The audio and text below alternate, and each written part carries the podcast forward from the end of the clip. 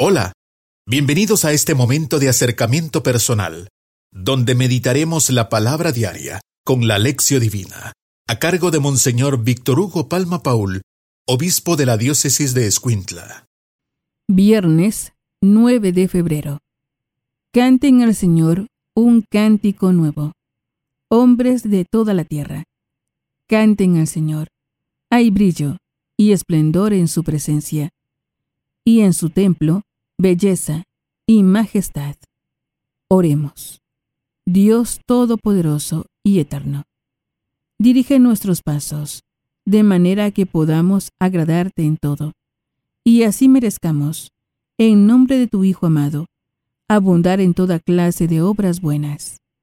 Por nuestro Señor Jesucristo, tu Hijo, que vive y reina contigo, en la unidad del Espíritu Santo, y es Dios, por los siglos de los siglos.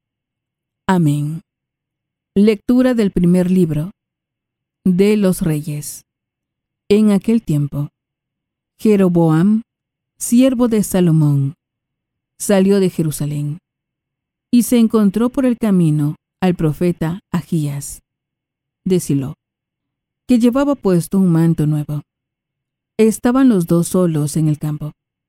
Agías tomó su manto, lo rasgó en doce pedazos y le dijo a Joroboam, toma diez pedazos, pues el Señor, Dios de Israel, te manda decir, voy a desgarrar el reino de Salomón. A ti te daré diez tribus, y a Salomón solamente le dejaré una en consideración a David, mi siervo, y a Jerusalén, la ciudad que elegí entre todas las tribus de Israel. Y desde entonces hasta el día de hoy, Israel se separó de la casa de David. Palabra de Dios. Te alabamos, Señor. Salmo responsorial. Salmo 80. Israel yo soy tu Dios. Cumple mis mandatos. Israel, yo soy tu Dios. Cumple mis mandatos.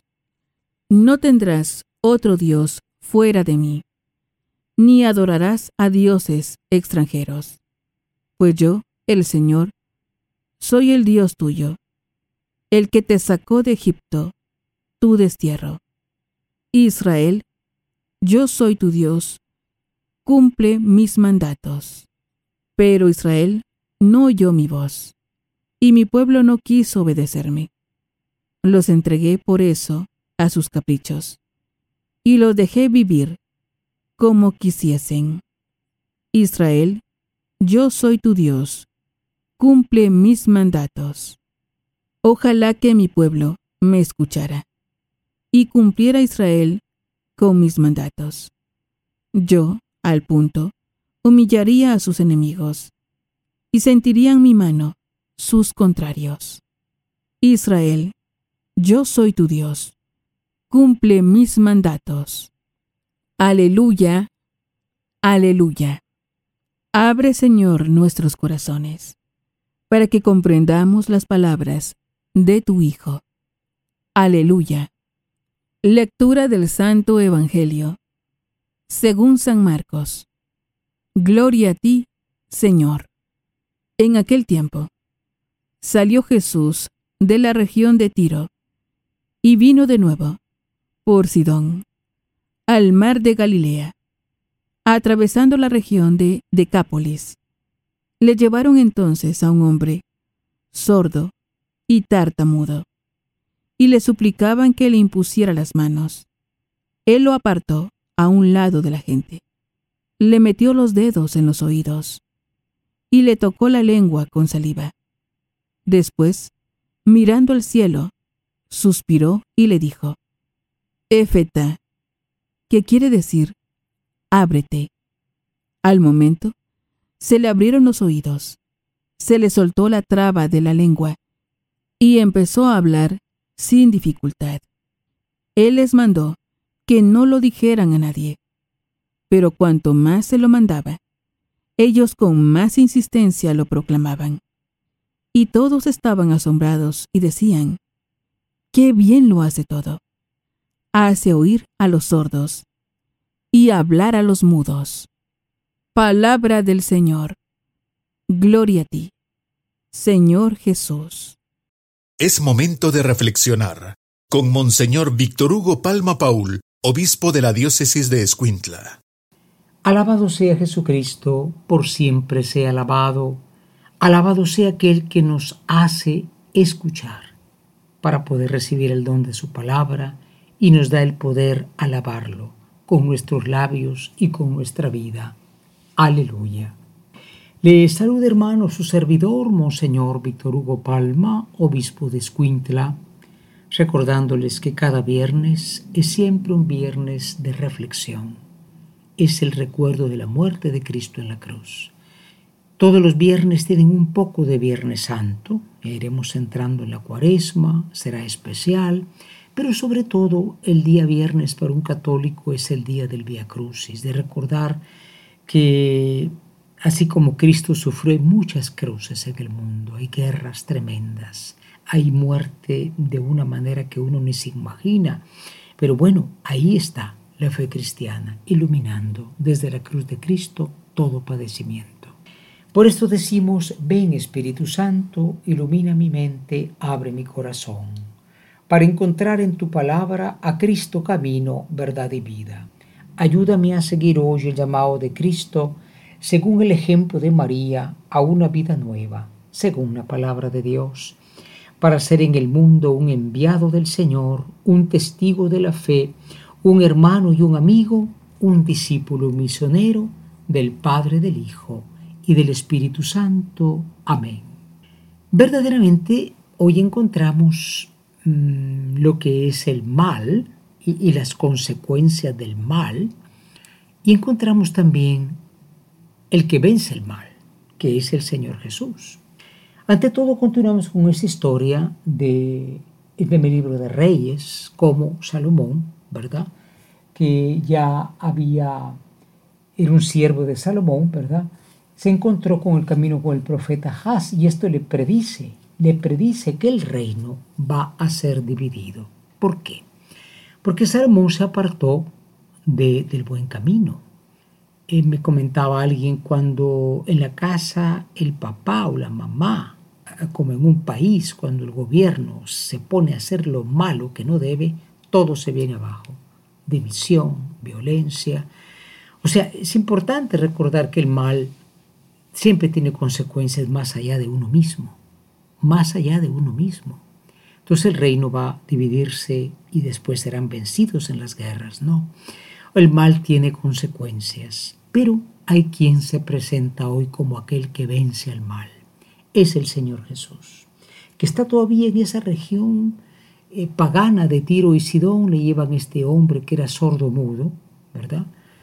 Una región que, bueno, ya vimos ayer la curación o el exorcismo de la hija de la mujer aquella, hoy se encuentra con este hombre. Y Jesús eh, mm, le tocó la lengua con saliva y le dice, efetá, que quiere decir ábrete, ¿verdad? Le puso las manos en los oídos y después en la lengua.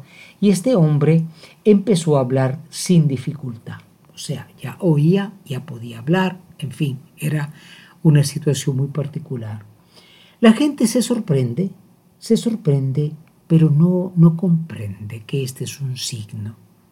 El signo de lo que hace Dios con una humanidad, humanidad sorda, sorda a la palabra. Una humanidad que se escucha solo a sí misma. Una humanidad que habla y habla mal por las redes sociales, ¿no? La comunicación hoy día no falta, la escucha no falta, lo que falta es la materia del bien. Este rito del efetá que se hace en el niño, cuando se bautiza es para que el niño escuche la palabra y se bendice sus labios para que alabe al Señor y diga la verdad. Preparémonos a la meditación. Hoy en la meditación nos preguntamos, ¿el mal que hacemos nos damos cuenta que tiene consecuencias? repito, ¿no? Una familia dividida porque los papás se, se, pelearon. Eh, hoy que está de moda ni siquiera casarse, pero cuanto más separarse. El mal lo sufren los hijos. Claro que sí, en ellos nadie piensa, porque es un mundo egoísta. Me siento bien, me siento mal, ya no aguanto, no te aguanto. El mal lo sufren los hijos, en fin. Damos cuenta que el mal siempre tiene consecuencias para otros. Y en segundo lugar, la pregunta es, nosotros que recibimos en el bautismo ese rito del efetá, o sea, la bendición de los labios, para poder alabar a Dios y los oídos para escuchar su palabra, ¿alabamos a Dios? ¿Decimos la verdad? ¿O lo contrario, la falsedad y escuchamos el bien, buscamos el bien o buscamos escuchar tanta mentira que hay en el mundo?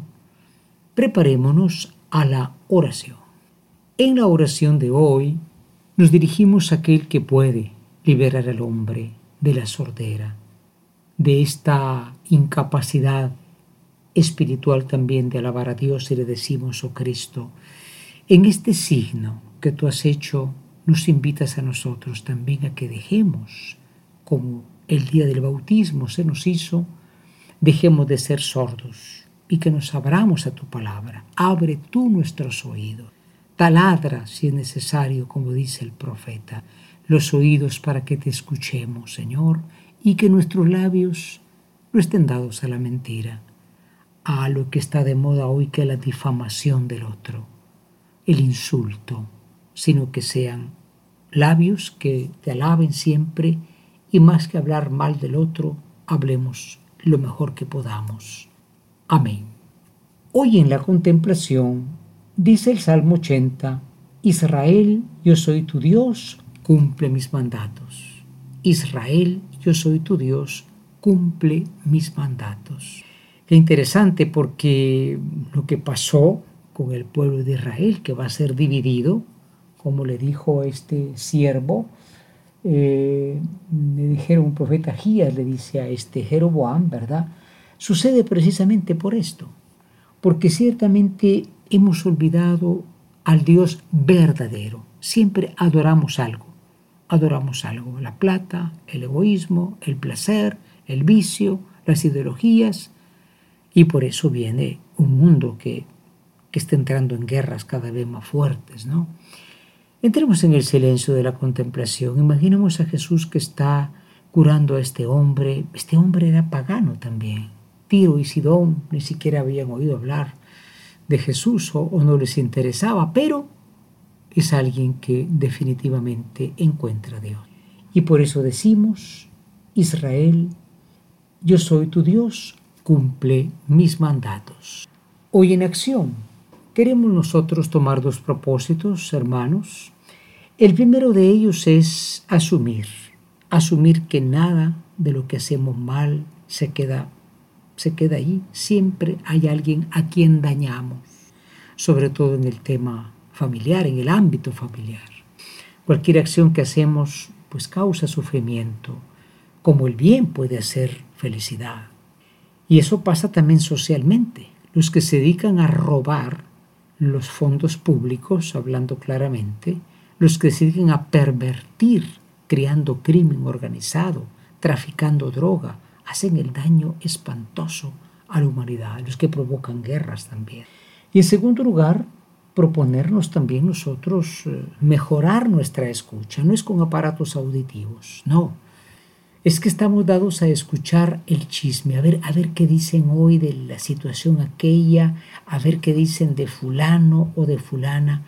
Mm, escucha la palabra, no escuches el chisme. Y también alabemos al Señor, porque hoy no es necesario hablar, mandamos ya con las redes sociales veneno por todas partes.